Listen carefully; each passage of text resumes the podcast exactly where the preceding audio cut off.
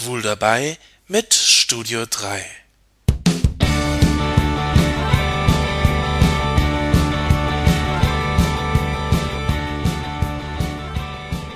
Hm.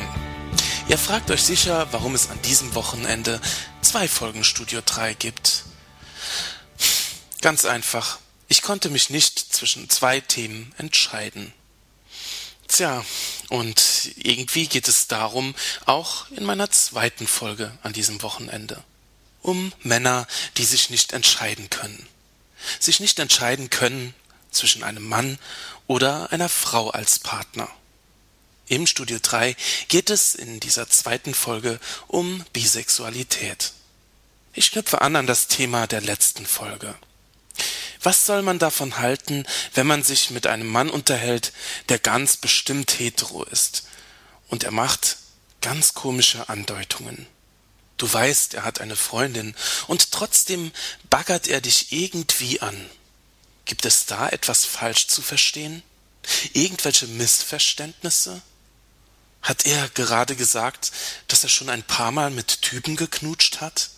Natürlich war er damals betrunken. Er erzählt dir, dass er als Jugendlicher mit einem Freund rumgewichst hat. Eine Sache, von der du als Jugendlicher nur träumen konntest. Und dann, beim letzten Glas Bier, gesteht er dir, dass er ab und zu mal schwule Fantasien hat. Und, tja, wenn er keine Freundin hätte, dann gibt er dir einen Klaps auf den Hintern und geht.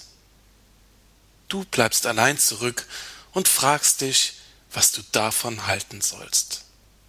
Tatsächlich hat eine Studie aus dem Jahr 1948, der berühmte Kinsey-Report, hervorgebracht, dass zwischen 90 und 95 Prozent der Bevölkerung zu einem gewissen Grad bisexuell sind. Eine ganze Menge. Andererseits ist heute das Ausleben von Schwulsein nicht mehr so kompliziert wie damals. Sich damals als bi zu outen, war weniger schlimm, als zuzugeben, dass man schwul ist. Für viele ist das heute noch genauso. Bi zu sein ist okay. Man hat ja immer noch was mit Frauen. Aber schwul zu sein, hm, das geht gar nicht. Wer schwul ist, ist ein Mädchen, wird verspottet und ausgelacht. Dabei erscheint Bisexualität akzeptierter als Homosexualität zu sein. Und doch ist das Leben als Bisexueller weitaus schwerer. Wenn man erkennt, bisexuell zu sein, ist es schwer, eine Partnerschaft aufzubauen. Wie geht die Frau damit um, dass der Mann auch auf Männer steht? Einige Bisexuelle leben offen und einvernehmlich in Beziehungen mit mehreren Partnern. Aber nicht jeder Bisexuelle hat solch eine Vorstellung von einer glücklichen Partnerschaft.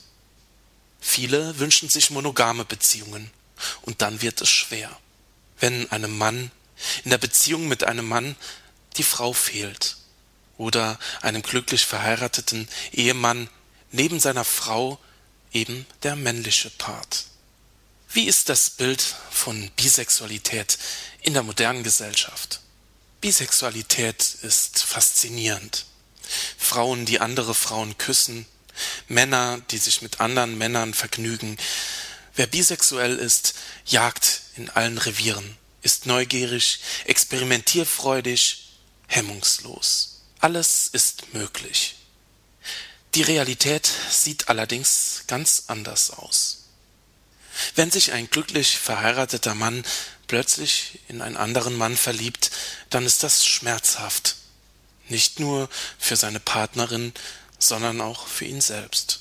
Es kommen Schuldgefühle auf und die Frage, was ist eigentlich los mit mir? Wer bin ich? Liebe und Eifersucht zerren an den Gefühlen und machen einem das Leben schwer. Wissenschaftlich gesehen macht wahrscheinlich die Einteilung in Homo, Hetero und Bisexuelle überhaupt keinen Sinn. Man hat festgestellt, dass sexuelle Neigungen oft fließend ineinander übergehen. Es gibt Schwule, die aus einer früheren Beziehung mit einer Frau Kinder haben. In Gefängnissen und Kasernen kann es zu gleichgeschlechtlichen Kontakten kommen, die draußen sofort wieder aufhören. Und es gibt Männer, die immer dachten, sie wären schwul und am Ende dann doch eine Frau heiraten und mit ihr glücklich werden. Die sexuelle Orientierung entwickelt sich laut manchen Wissenschaftlern während des ganzen Lebens weiter. Eine Frau möchte vielleicht einen Mann und eine Frau von ganzem Herzen lieben. Für einen anderen Mann genügt es vielleicht, wenn er ab und zu auf einem Parkplatz einen Quickie mit einem anderen Mann hat. Das Leben ist nicht einfach. Durch Liebe und Sex wird es auch nicht unkomplizierter. Manchmal kann man sich nicht entscheiden, und es ist trotzdem gut so. Wichtig ist nur, dass man seinem Partner gegenüber offen ist und für ihn da ist. Dann ist der Weg zum Glück nicht weit.